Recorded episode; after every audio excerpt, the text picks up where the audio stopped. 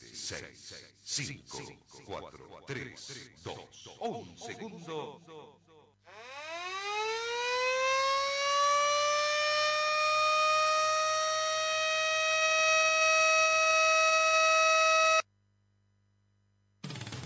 La radio te informa la hora. 7, 3 minutos. Temperatura 7 grados. Humedad 84%.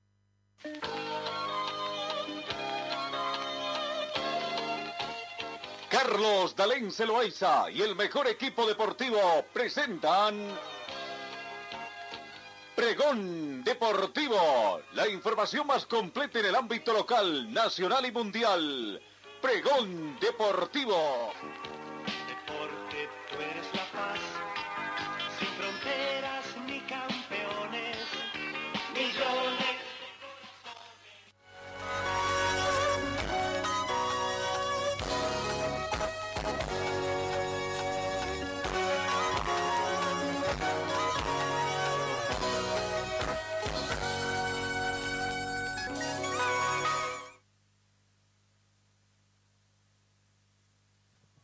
¿Qué tal amigos? ¿Cómo están? Tengan ustedes muy buenos días. Bienvenidos a esta emisión hoy 31, lunes 31 de mayo, cesando el quinto mes de la gestión 2021, con importantes noticias, ¿no? Sobre todo en- nuestro lado del continente. 7 grados centígrados la temperatura de este momento, mayormente ya comienza a salir de los eh, Astros Day prácticamente, mayormente soleado. La temperatura mínima registrada fue de 6 grados centígrados. Se estima una máxima del día de hoy de 25 grados centígrados. La humedad relativa del ambiente llega al 84%, sensación térmica 7 grados, presión barométrica 1027 hectopascales, muy buena visibilidad horizontal a razón de 10 kilómetros. Bienvenidos amigos, comenzamos el recuento de las informaciones.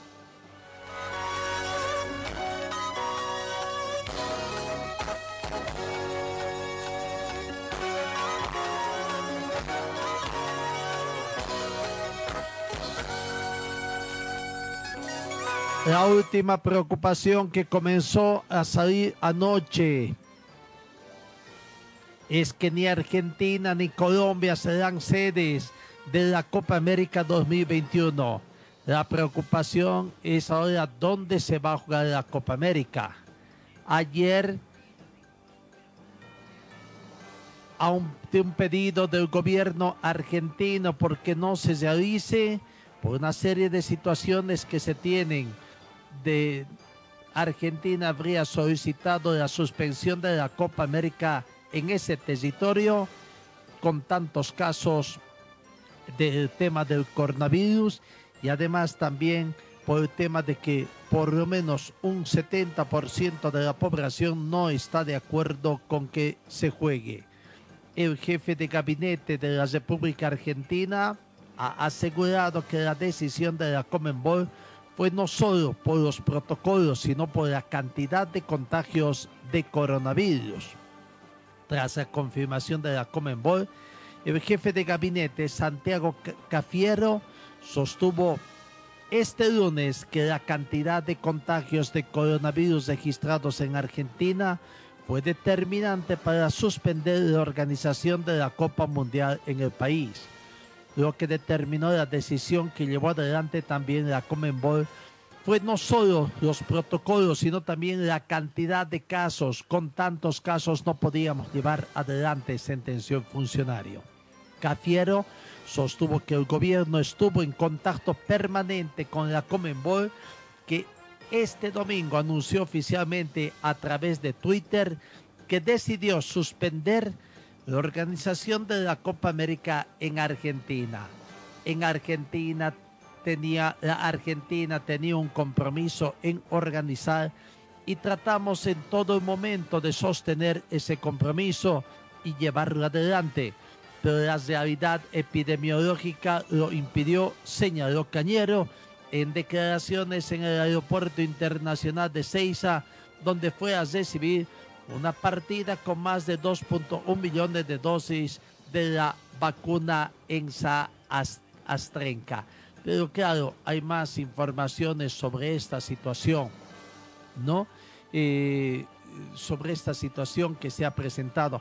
El comunicado de la Conmebol que salió anoche prácticamente manifiesta era, eh, el siguiente tenor a través de la cuenta Twitter de la Comenbol. La Comenbol informa que en atención a las circunstancias presentes ha resuelto suspender la organización de la Copa América en Argentina. La Comenbol analiza la oferta de otros países que muestran intereses en albergar el torneo continental. En la brevedad se anunciarán novedades en este sentido. Reza también un segundo comunicado escueto en torno a lo que aconteció en, Argentina. Pero sin embargo también hay otras repercusiones que dan, por ejemplo, y, y que van recorriendo el mundo en torno a esta suspensión. Del optimismo por Argentina quedarse sin sede en 72 horas. La Copa América está en el aire. La Comenbol pasó del jueves después de una reunión en Olivos con el presidente Alberto Fernández a ver por televisión cómo el ministro del Interior, Guado de Pedro, evaluaba como muy difícil la realización de la competencia en territorio nacional. Todo en 72 horas. La explicación está en los indicadores sanitarios y en las luchas políticas, en el propio frente de todos y con la oposición. ¿Por qué la Copa América no se jugará en Argentina? El sábado de la noche, un tuit de Gonzalo Belloso, secretario general adjunto de la Comenbol, agitó la tensa calma que rodeaba las conversaciones por organizar la Copa América de Argentina. El PGC subió al zinc a Mauricio Macri, el expresidente argentino, que en una entrevista con Juana Viale había tildado de incoherente al gobierno argentino porque organizar el torneo continental en medio de las restricciones por la pandemia del coronavirus. La Comenbol leyó el mensaje. El jueves, cuando se vio la cara a cara con Alberto Fernández en la Quinta de los Olivos, la idea de que todos los partidos se disputaran en territorio argentino era viable. Fue un encuentro súper profesional en el que de ambos lados aportamos cosas, señalaron desde la Confederación. Somos muy optimistas, añadieron. Gobierno y Comenbol se dieron 48 horas para resolver protocolos y que las autoridades sanitarias argentinas hicieran una evaluación si la organización encarnaba un riesgo epidemiológico para la población. Y bueno, así se dio esta última situación. Pero también hay más repercusiones todavía en el otro lado del continente, en el sentido de que la Copa América no lo organizarían, es difícil conseguir sede, ya que Argentina y, y primero Colombia, pues Argentina no la organizaron y ahora no hay sede. La intensificación de los contagios por coronavirus ha llevado a tomar la misma decisión que Colombia, dice también por otro lado. Allá en el viejo continente se juega a contrarreloj. La Comenbol define nueva sede. Será Chile, Paraguay, será Uruguay, será Ecuador, será Estados Unidos, incluso hasta Qatar suena todo es posible en el bendito fútbol sudamericano, aunque la, la competición está en serio riesgo. Había terminado la cena del domingo en el complejo de la AFA en Ezeiza cuando explotó la noticia bomba para Lionel Messi y compañía. A 14 días del partido inaugural, el gobierno argentino sorprendió con un viraje total y se bajó de la organización de la Copa América por la grave situación epidemiológica que, vive, eh, que se vive en el país. Lionel Messi no podrá ser campeón en su tierra por primera vez con la selección mayor. ¿Dónde lo intentará? Se preguntan los argentinos. la Comenbol en estado de desesperación e incertidumbre evaluaba en el nacimiento de la madrugada de este lunes algunas opciones. Chile, Paraguay, Uruguay, Ecuador y Estados Unidos. Hasta suena Qatar, la sede del Mundial 2022. Se sorprendieron los dirigentes de la AFA y el mismo Messi. También los dirigentes de la Comenbol no esperaban de ningún modo que el gobierno argentino tomara esa decisión. El propio presidente de la nación, Alberto Fernández, venía repitiendo que el país podía organizar la Copa América. Es más, el miércoles había pedido organizar la competencia en su totalidad, que era su objetivo. Esta Copa América debía jugarse el año pasado, pero por la pandemia se suspendió. Habían decidido que se jugara en doble sede. La postergaron para el 2021. Sin embargo, Colombia hace unos días declinó por sus graves problemas sociales. Ahí Argentina aceleró para quedarse con todo. ¿Por qué cambió de modo tan abrupto? Unas horas antes del anuncio oficial de la Comenbol, entregaron los primeros indicios dos funcionarios del gobierno, la ministra de la Salud de la Nación, Carla Bisotti, y el ministro del Interior, Guado de Pedro, quien fue el que más se acercó a lo que sería la decisión final. Siendo co coherentes con el cuidado de la salud, vemos que es muy difícil que se juegue la Copa América en nuestro país Guado de Pedro sabía de una reunión con el presidente Alberto Fernández. Argentina se bajó únicamente por razones sanitarias. ¿Hasta dónde influyó que en las últimas 72 horas se hayan multiplicado las voces de la gente, de los medios en contra de la organización de un evento así en un país hackeado por la pandemia, donde muchas personas no pueden ir a trabajar por las restricciones que impone el gobierno? Algunas encuestas registraron que apenas un 20% de los argentinos se manifestaba a favor de la Copa América en su país. El 70% estaba en contra y el 10% restante se mostraba indiferente. Se parece más a una decisión política considerando que en septiembre se van a realizar elecciones legislativas la imagen del gobierno de Alberto Fernández cae día a día, a pesar de perder sus ingresos cercanos a los 200 millones de dólares, no querían otro impacto popular negativo. La Comenbol hizo alguna gestión de último momento con el gobierno argentino para que se revirtiera la decisión. Fue imposible.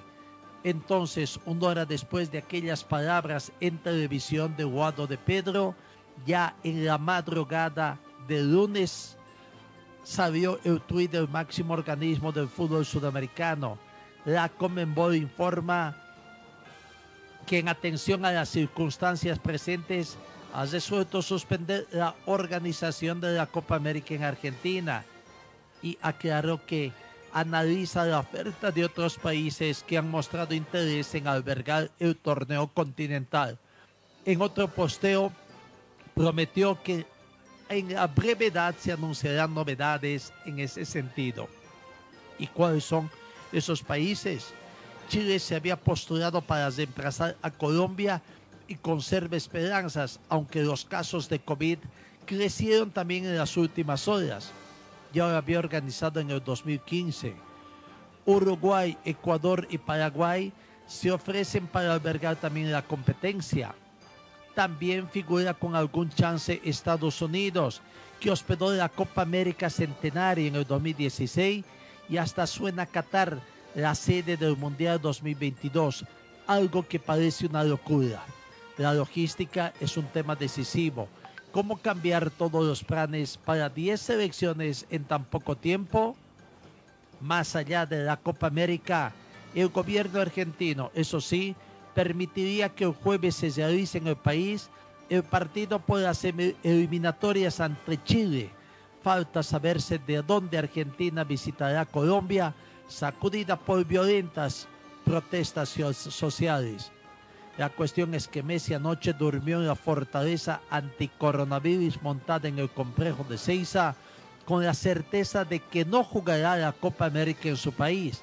Tal vez hoy se sepa en qué país se buscará ser campeón con la selección argentina por primera vez. Será una cuestión de mala suerte que tiene Messi, que no podrá ser campeón con, su, con la camiseta de su selección. Bueno, ahí está la situación también. Y toda esta situación que se vive en varios países, además, también ponen alerta a la Comenbol de que si las eliminatorias podrán jugarse o no. Argentina, Colombia, Chile y algunos otros países tienen problemas para el tema de por problemas de varios jugadores contagiados con COVID-19. Veremos, hoy será un día muy decisivo seguramente en la Comenbol para tomar decisiones importantes. Muchos dicen que se está yendo contra viento y marea por definir que se dispute una Copa América 2021 dos- que no debía jugarse. Esta debía jugarse recién en 2023, como todos los campeonatos grandes se juegan cada cuatro años.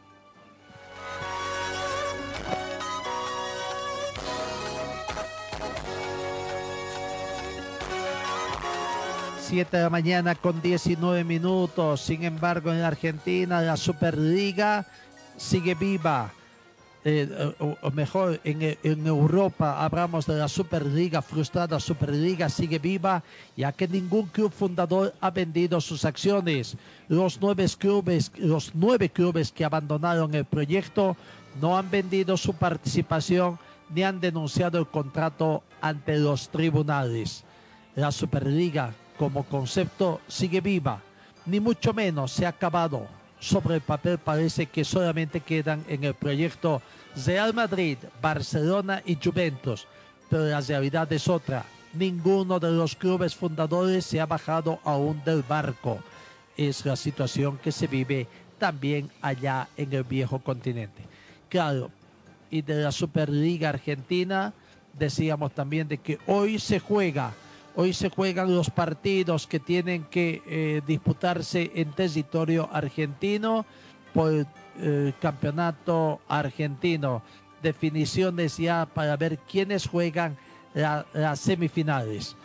Eh, para llegar a las finales, Independiente y Colón definen a un finalista y por otra parte Boca y River se enfrentarán también por un lugar en la final del torneo argentino.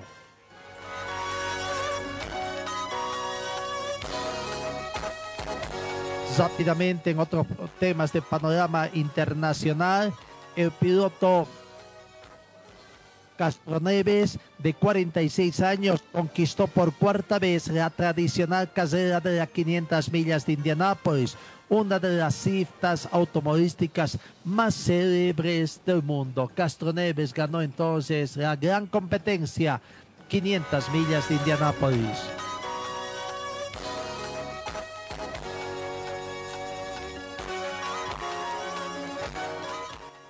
En el tema de los Juegos Olímpicos también la gran controversia es ver qué pasa con los Juegos Olímpicos. Japón viene considerando pedir a los fanáticos olímpicos pruebas de COVID negativas y vacunas de acuerdo al último informe que se tiene. Eh, el Japón está considerando exigir a los fanáticos que asistan a los Juegos Olímpicos de Tokio que muestren resultados negativos de las pruebas COVID-19 o registros de vacunación, informó hoy lunes el periódico Yomiuri, ya que una nueva encuesta mostró que la oposición pública a los Juegos seguía siendo bastante fuerte.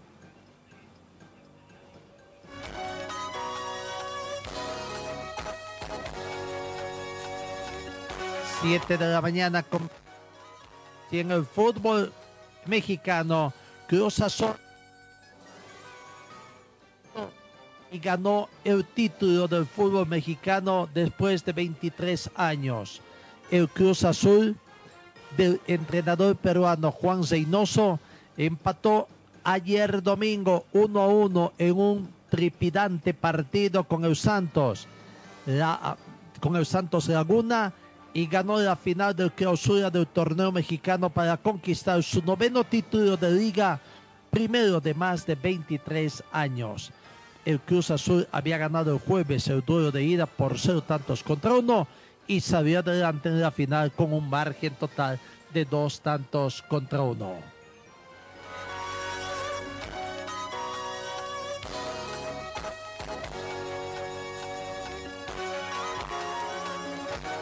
Siete de la mañana con 23 minutos. Vamos a la pausa acá en RTC Pregón Deportivo.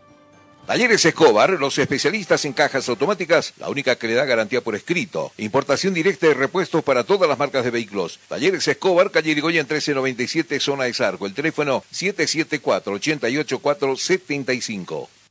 En el frío o calor, hielo y agua natural Chacaltaya lo mejor, natural y siempre refrescante. Chacaltaya, pedidos al teléfono 424-3434. En Ford Athletic te ofrecemos calidad, tecnología y sobre todo prendas de verdad. En Facebook estamos como Ford Athletic. Teléfono 707-22322. Gold Center, Avenida Yacucho y Agustín López, primer piso, local 103. Venta y reparación de relojes de las mejores marcas. Citizen, Casio, QQ, Seiko. Cambio de pilas y mantenimiento en general. Relojería Citizen Esteban Arce entre Uruguay y Aroma. Servicio Mecánicos Carmona Chá, especialistas en sistemas de enfriamiento del motor. Optimización en sistema de escape. Avenida Juan de Rosa 993, esquina Caracas, a una cuadra de Hipermax. Y trabajamos con todas las marcas de vehículos. Contactos al teléfono 70 30 11 14. Refresco tu vida, vivo en tu corazón.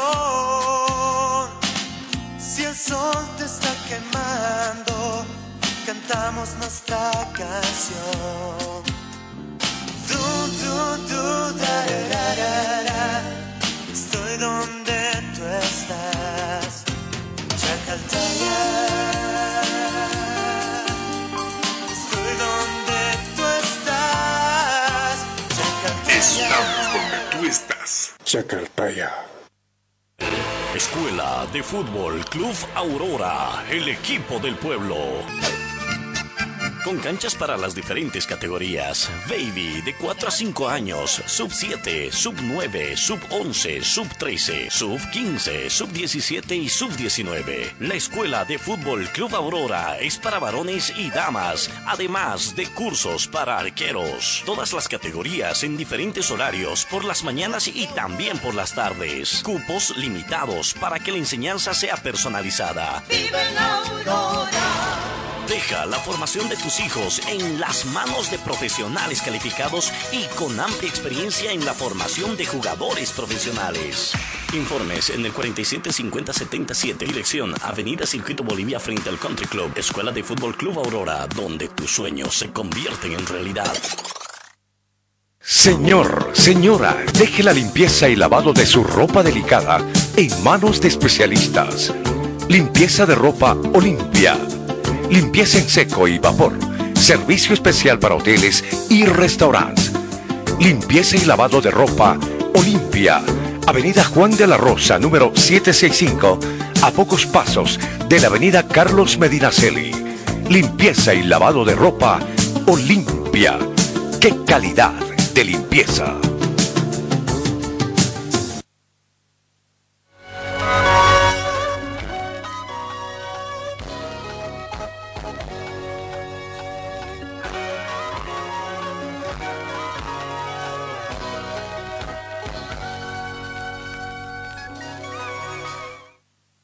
Siete de la mañana con 20 minutos. Las eliminatorias también que tendrían el riesgo, pero como está por el momento, recordemos que Brasil y Argentina tendrían en esta séptima y octava fecha teórica, porque en fin hay una fecha, dos, dos, dos fechas en sí que han pospuestas. eh, pero bueno, Brasil y Argentina están invictas, estarían exponiendo sus invictos. Ecuador está tercero puntos.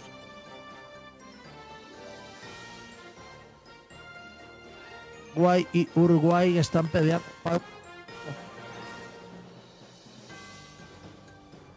pasa, digo bien, por las eh, eliminatorias. Vamos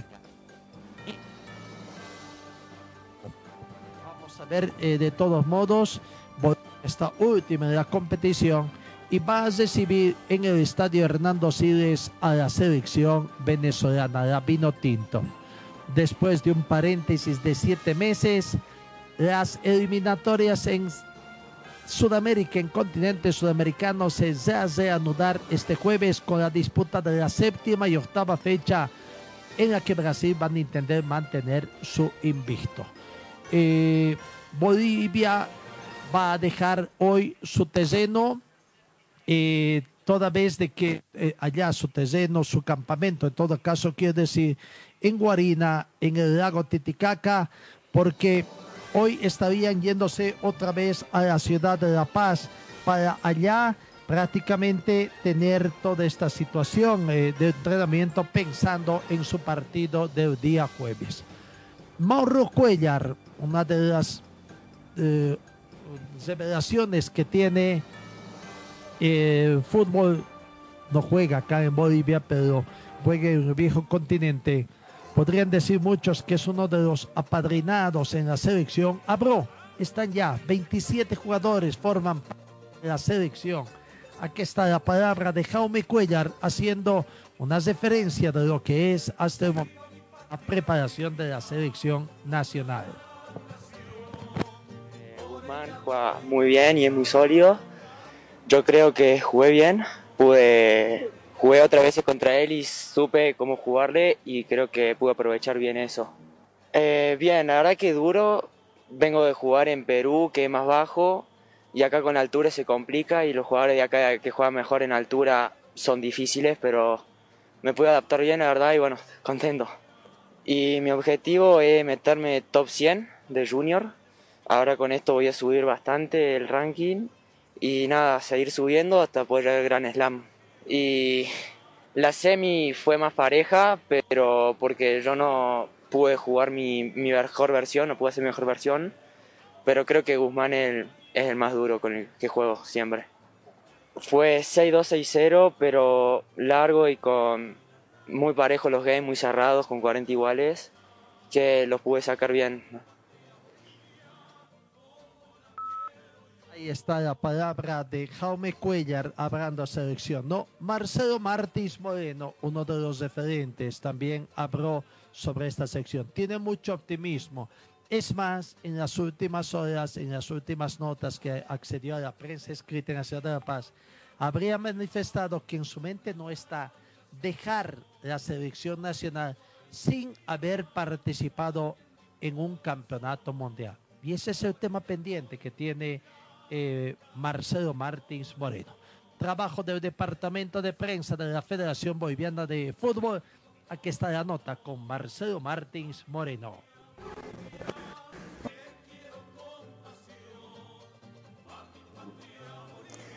Mira, cinco días de, práctica intensa, tuvimos con, el grupo y la verdad que se ha trabajado muy bien. Eh, obviamente que intentamos sacarle provecho a cada día dos turnos todos los días estamos trabajando y, esperemos que nos preparemos muy bien para hacer un gran partido. Maestro, ¿para qué vinimos al mundo? Para encontrar la conexión perfecta. ¿Y cómo es esa conexión? Mm, mira, casualmente la tengo aquí en mi ferretería. La línea de desagüe en pulgadas de tigre. Sí, solo Tigre tiene la conexión perfecta, con productos inyectados que garanticen el área de flujo constante en todas las conexiones. ¿Quieres vivir una vida sin fugas? Sí, maestro. Entonces invierte en algo eterno. Si instaló Tigre, esté tranquilo. Este, y Bolívar, creo que lo nombré, Wisterman, Guavirá, eh, ellos no, no han sido en general convocados, respetando en que habían estado en las listas de viajeros para, para esos partidos, o los que no viajaron, eh, prestos para jugar. Así que eso vale aclarar. De todas maneras estamos viendo a todos y esa es la intención nuestra. Bueno, primero eh, seguir conociéndolo a todos y que ellos se sigan conociendo y principalmente, eh, como una idea del profesor César Farías, también tenerlos como sparring en la selección mayor. De hecho, hoy ha sido su último entrenamiento y ellos han hecho fútbol como sparring de la selección mayor y en todos los trabajos han sido utilizados. Eh, entonces, además de eso, ellos Nosotros tuvimos nuestro espacio en el hotel, donde pudimos también crear otro, otro tipo de eh, relación, porque hay que crear algo, algo fuerte y que se transmita en todos los jóvenes, pensando en un futuro y en que ojalá que este año se pueda plantear lo del el campeonato sudamericano. Y si no hay, por toda esta incertidumbre que hay con respecto al virus, que, sigan creando algo bueno a futuro. Sin lugar a dudas, eh, es de mucho aprovechamiento. Estamos, eh, las otras selecciones tienen mucho más tiempo de trabajo, entonces nosotros intentamos cada, cada espacio que hay poder aprovecharlo y este espacio, este espacio ha sido eh, muy, muy aprovechado con, con diversos trabajos que sirven para que ellos también entiendan la intensidad que significa jugar, jugar a nivel internacional, ¿no? que a veces eh, entrenamos y nos preparamos para el torneo local y a nivel internacional nos cuesta. Entonces hemos enfocado mucho en eso. Sabemos que en los clubes también lo hacen y que también aquí lo entiendan que, que no hay espacio para, para bajar la intensidad en lo que respecta al trabajo. En este módulo tuvimos 19 jugadores, eh, vuelvo a repetir, aclarar de que aquí nadie está fuera, eh, evidentemente después tocará elegir cuando corresponda, pero hoy lo que estamos haciendo es eh, dando oportunidad a la gran mayoría que principalmente está participando evidentemente en sus clubes a nivel profesional. Eh, y, bueno, espacio para, para verlos a todos es lo que intentamos crear siempre. No, estamos todos muy contentos. Los mismos jugadores de la selección mayor han manifestado que denotan que hay, que hay muchos valores. ¿no? El profesor César Farías también contento con el trabajo de ellos a la hora que lo fue utilizando. Entonces, la verdad que hay mucho valor y ojalá podamos darle, vuelvo a repetir, la infraestructura desde más chicos inclusive para que todo ese valor y ese talento que tiene el jugador boliviano pueda seguir desarrollándose. Así que eh, nada, estamos contentos, agradecidos con este módulo y ojalá que puedan ser muchos más. Y bueno, la selección nacional a la cabeza de César Farías está ya con los 27 futbolistas que eligió para encarar. El último que se incorporó fue Dani Bejarano, ¿no? El mediocampista cruceño que milita en el club Ramia de Grecia y su presencia en la selección absoluta estaba en duda debido a que tenía que realizar una serie de gestiones administrativas que una vez salvadas ya pudo ingresar al país. Apenas se incorporó a la concentración de la selección, se puso manos a la obra, comenzó a entrenarse con el resto del grupo que tiene la ilusión de lograr su primera victoria en estas eliminatorias sudamericanas al Campeonato Mundial Qatar 2022. Bueno, Farías ya podrá definir quiénes serán los 11 que ingresarán desde el plazo inicial contra la Vinotinto. Sin embargo, tenemos que indicar que de acuerdo a lo observado en las últimas prácticas, esta podría ser la conformación que presente el seleccionado boliviano por lo observado eh, en, los trámites, aunque no habría mayores, eh, diríamos, situaciones que en el sector defensivo estaría Luis Jaquín y Jairo Quinteros por la banda podría estar Diego Bejarano y Jorge Enrique Flores. Y bueno, eh, eh, en el sector del pórtico, Carlos Emilio Lampe, ¿no?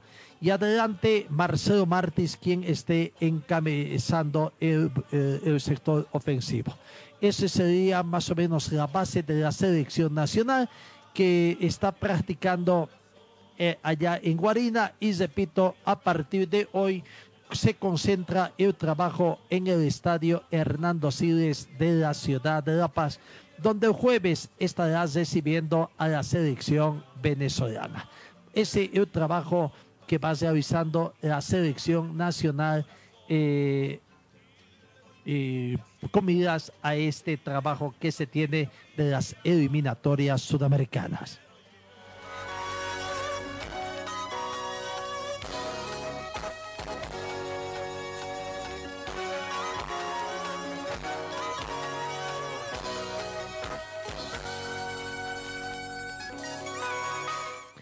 Vamos en el campo de mañana, mañana, primero de junio, se juega las eliminatorias sudamericanas, eh, perdón, no se juega, se, eh, viene el sorteo de las eliminatorias eh, tanto para la Copa Comenbol Libertadores como Comenbol Sudamericana. Este es alguno de los pauteos que tendrá. Recordemos que para Sudamericana en el primer bolillo están Gremio, Atlético Mineiro, Independiente, Peñador, Libertad, Bragantino, Rosario Central y Arsenal. En el segundo bolillero de la Sudamericana aparecen Deportivo Táchira, la Liga de Quito, Nacional Junior, Santos, Independiente del Valle, América de Cari y Sporting Cristal. De mañana martes primero de junio, 12 horas del Paraguay, se sortearán los octavos de final de la Comenbol Libertadores 2021 y de esta Copa Sudamericana 2021 dadas las recomendaciones de los organismos internacionales en materia de salud pública, así como las indicaciones sanitarias de Paraguay en función a la pandemia por el COVID-19, no será permitida la participación de manera presencial de los representantes de clubes afiliados y asociaciones miembros en el evento. Sin embargo, como en las ediciones anteriores del sorteo, en esa modalidad se contará con la presencia de empresas de auditoría externa independiente que va a verificar todos los procesos del evento. Bueno, así que bajo esas características se va a realizar esta disputa. En lo que es la Copa Sudamericana, esta fase octavos de final será disputada por los equipos que finalicen en la primera ubicación de la fase de grupos de Comenbol Sudamericana 2021 y los equipos que finalicen en la tercera ubicación de cada grupo de la fase de grupos de Comenbol Libertadores 2021, de acuerdo con el artículo 2.2.3 del Manual de Clubes de la Comenbol Sudamericana. A fin de determinar los rivales de cada clave, se conformaron dos tablas de posiciones, uno con los equipos ganadores de cada fase de grupo, tal como se conoce, y otros con los que ocuparon los terceros puestos en la fase de grupos de la Libertadores, los que estarán en el bolillero 2. La ubicación de los mismos en cada tabla se otorga un ordenamiento del 1 al 8 para los equipos de la Comenbol Sudamericana y del 9 al 16 para los equipos de la Comenbol Libertadores. Los equipos con mejor performance, menor numeración en el ordenamiento del 1 al 16 definirán sus partidos de local. Del bolillero 2, los terceros colocados de cada grupo en la Comenbol Libertadores se extraerán las ocho bolillas que irán a conformar las llaves consecutivas A, B, C, D, E, F, G y H local en el, en el partido de ida. Inmediatamente al sorteo de cada bolilla del bolillero 2 serán sorteadas las bolillas del bolillero 1 que completarán las llaves definiendo así los cruces para octavos de final. En esa fase podrán enfrentarse equipos provenientes del mismo país, así como también los que ya se han enfrentado entre sí en la fase de grupos de la competencia. Así que, bueno, esa es la situación. Prácticamente un sistema similar se va a dar para el, el torneo de la, o para la Copa Simón Bolívar, fase de eh, octavos de final también, donde en el primer bolillero están los equipos ganadores de grupos. Atlético Mineira, de acuerdo al puntaje acumulado, también se hizo una tabla.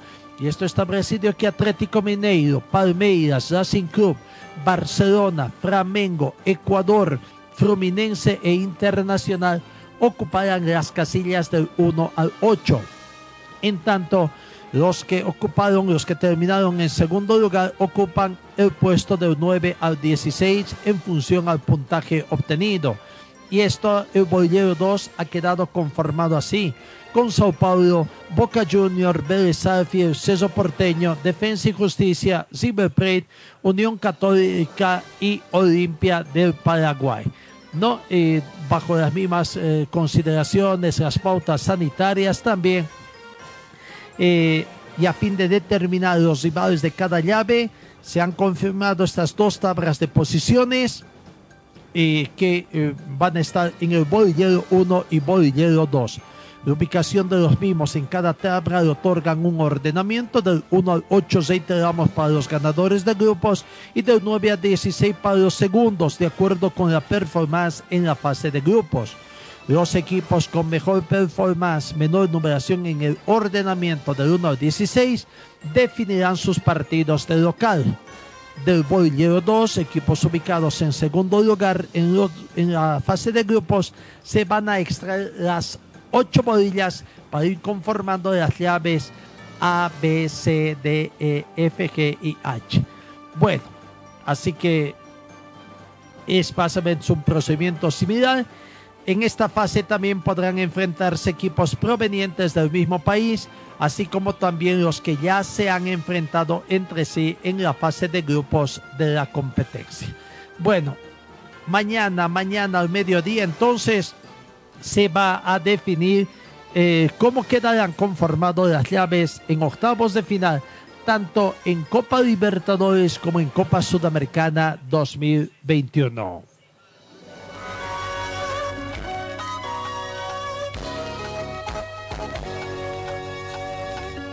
7 de la mañana con 49 minutos en tema de boxeo. El matador Mamani estaría peleando de nuevo en México.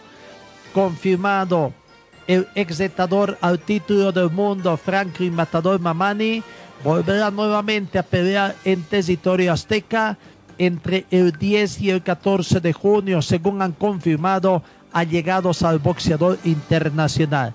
De esta manera, Mamani tendrá otro combate de talla internacional y mundialista, como sucedió en Sonora, México, donde se enfrentó a un guerrero azteca a finales del pasado mes de abril. En esa oportunidad, Mamani mostró su vigencia internacional al superar al pugil mexicano Álvaro Díaz, al que superó por decisión unánime. Esta fue su primera pelea de Mamani en la categoría mediano, en la cual, según mencionó en una entrevista con Deportes El Diario, se mostró bastante cómodo en esa oportunidad. Como tuvo alguna confusión en la cabeza, Mamani volvió a La Paz para recuperarse del mismo con la posibilidad de volver a México o a Estados Unidos en procura de nuevos derroteros. Y se dará esta oportunidad entonces al pugil boliviano.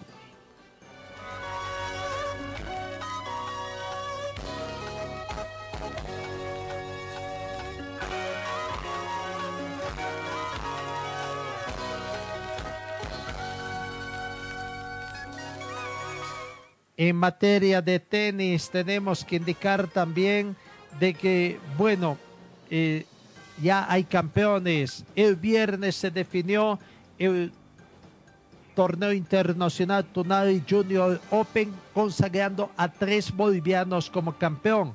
Tenemos que destacar que en la categoría 14 años el tenista boliviano Santiago Lora, 14 años varones, consiguió el título. También tenemos que destacar de que Valeria Sumoya López en la categoría 14 años damas consiguió título y Natalia Trigoso en la categoría 16 años damas también consiguió el título. No, claro, otros campeones fue Juliana Muñoz de Brasil en la categoría 18 años damas. También estuvo el brasileño Enzo Colman en la categoría 16 años varones y finalmente eh, Valentín Basel de Argentina que obtuvo el título en la categoría 16 años varones. Vamos con la palabra de los protagonistas, nuestros compatriotas que consiguieron estos logros. Comenzamos con el más pequeñito, de la categoría 14 años varones Santiago Lora, que logró el campeonato de este Junior Open, del Tunari Junior Open que se efectuó acá en Cochabamba. La verdad, un triunfo más, más importante porque es un COSAT internacional y es un buen preparativo para ahora el sudamericano para ir bien preparados. La verdad, el rival era muy duro, una vez ya me ganó recientemente y la verdad el chico mejoró mucho, está jugando muy bien La verdad que hoy pude jugar muy bien y feliz por el triunfo. Ah, Bueno, ahora me tengo que preparar porque en dos semanas viajo al Sudamericano en Paraguay y estoy feliz por eso. ¿Cómo cuánto terminó? El primer set yo gané 6-1 y el segundo le gané 6-3. La palabra de Santiago Lora. Vamos con Natalia Trigoso en 16 años, damas, ganadora también, que obtuvo ese eh, gran honor de ser campeona de este Tunari Junior Open. La palabra de Natalia Trigoso.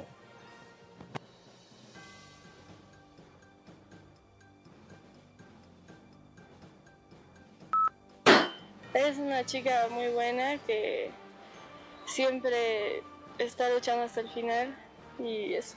¿Cuánto quedó el set? El último set fue 6-1. ¿Algún mensaje que quieras dar a la audiencia que te está viendo? Eh, quiero agradecer a mis papás y a mis entrenadores por todo lo que han hecho por mí para que esto pueda ser posible. ¿Cuál es tu siguiente objetivo? Eh, ahora, en la siguiente semana hay un torneo en Tarija, ITF, y después empezar a viajar para jugar más ITFs. Eh, ¿Cómo fue tu, pre- tu preparación física todo este tiempo? Eh, me estoy preparando mucho porque es algo que es muy difícil, entonces eso. La Natalia, eh, Natalia Trigoso, la campeona nacional, bastante nerviosa después de haber obtenido eh, el campeonato. En categoría 18 años, el argentino Valentín Basel fue el ganador, el campeón. Aquí está el balance de su participación en este torneo acá en Cochabamba. Eh, Guzmán juega muy bien y es muy sólido. Yo creo que jugué bien. Pude, jugué otra vez contra él y supe cómo jugarle y creo que pude aprovechar bien eso. Eh, bien, la verdad que duro. Vengo de jugar en Perú, que es más bajo, y acá con altura se complica y los jugadores de acá que juegan mejor en altura son difíciles, pero me pude adaptar bien, la verdad, y bueno, contento. Y mi objetivo es meterme top 100 de junior. Ahora con esto voy a subir bastante el ranking y nada, seguir subiendo hasta poder llegar al Gran Slam. Y la semi fue más pareja, pero porque yo no pude jugar mi, mi mejor versión, no pude hacer mi mejor versión, pero creo que Guzmán el, es el más duro con el que juego siempre. Fue 6-2, 6-0, pero largo y con muy parejo los games, muy cerrados, con 40 iguales, que los pude sacar bien.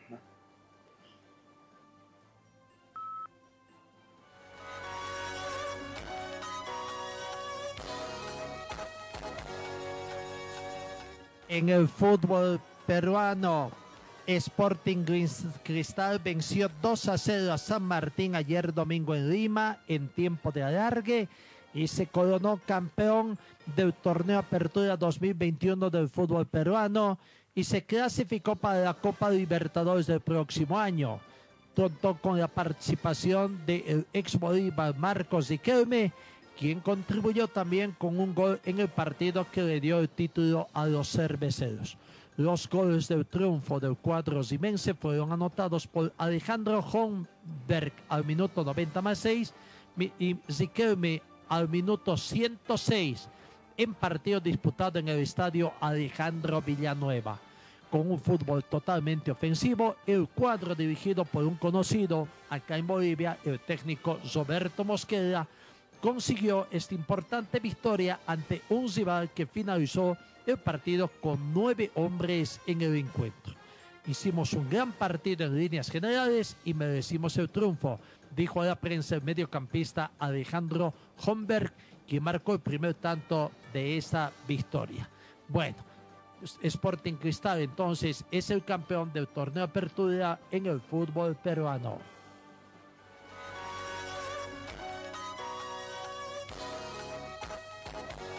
Este fin de semana, una delegación boliviana de atletismo estuvo participando en el Campeonato Sudamericano de Atletismo en Guayaquil, Ecuador. Dentro de las buenas noticias está el registro que tuvo eh,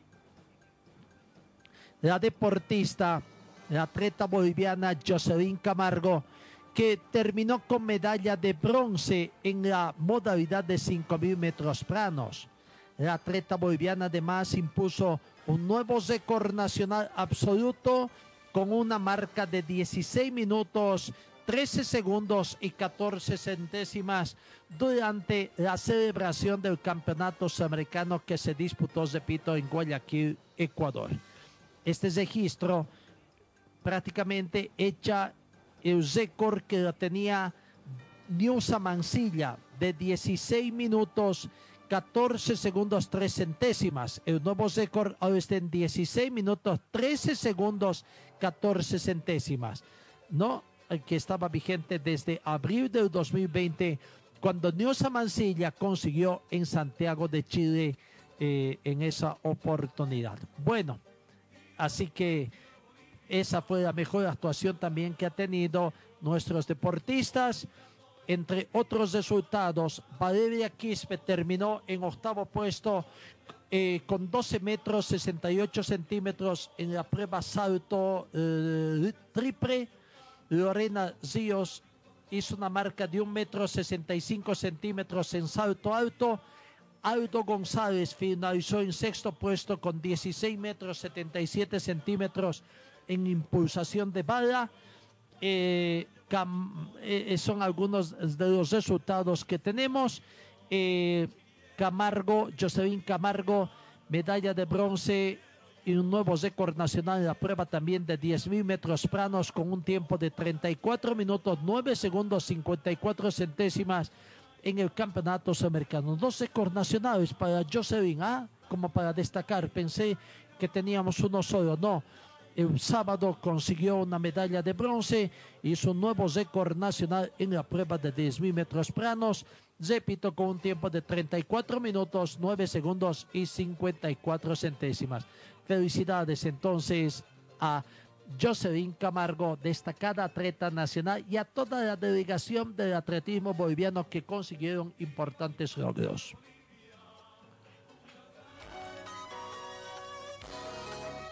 También tuvimos la participación de otra delegación boliviana, pero en la disciplina de natación. La delegación boliviana pudo sumar ocho medallas de oro durante el Grand Prix Internacional que se desarrolló en Paraguay, torneo en que Gabriel Castillo y Estela Durán lograron marcas mínimas para eventos internacionales panamericanos.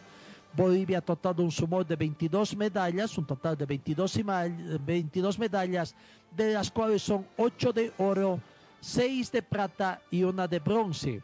Fueron obtenidas en la disputa por categorías, mientras que 6 de plata y una de bronce se lograron en la competencia absoluta los deportistas de la delegación boliviana que lograron medallas fueron Bernal en 50 metros pecho, 17 y 18 años, Durán en 50 metros libres y pecho en 17 18 años, preseas doradas para nuestra estrella nadadora Karin Toses, 50 metros libre mariposa, y Zoka 50 metros pecho, 15 16 años, y 50 metros pecho absoluto medalla de plata, y Linares 200 metros espalda en 17-18 años, medalla de bronce.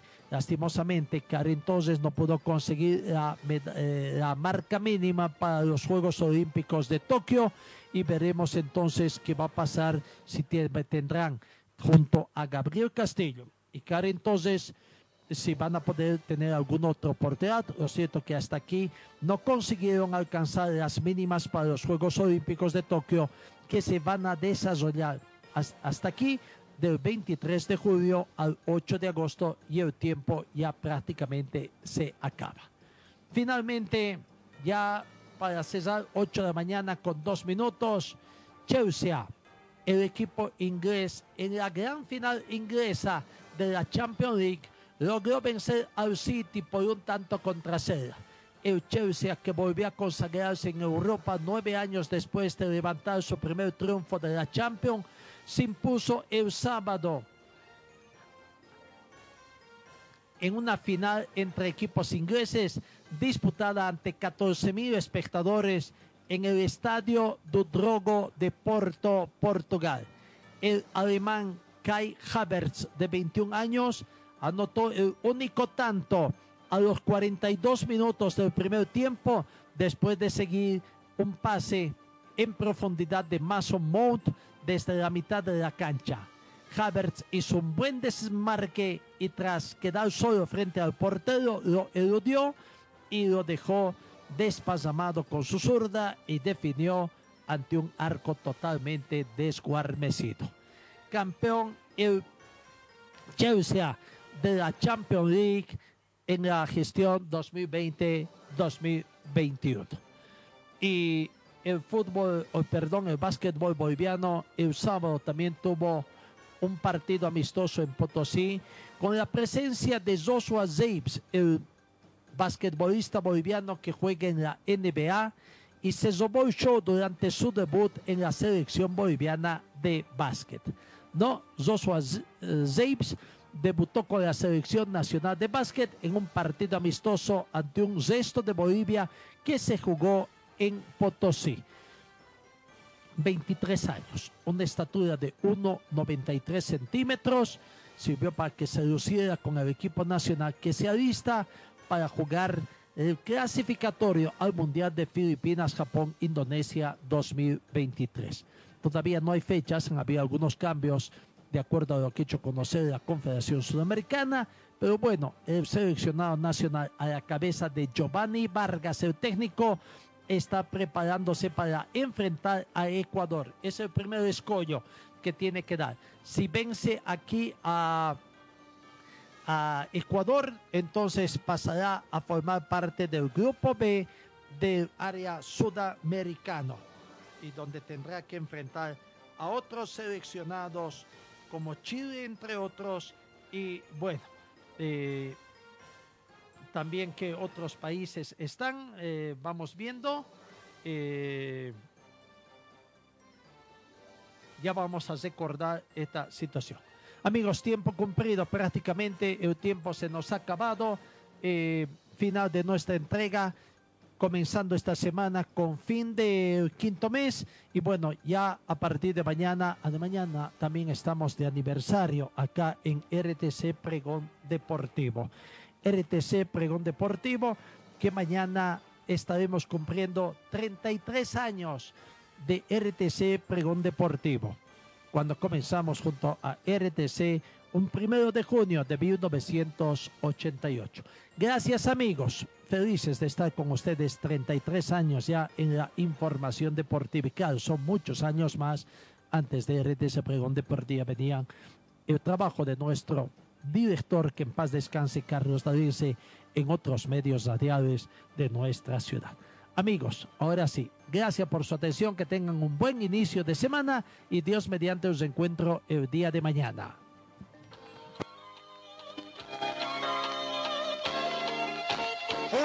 El equipo deportivo de Carlos Dalén Celoaiza que presentó Pregón Deportivo. Gracias al gentil auspicio de nuestras casas comerciales.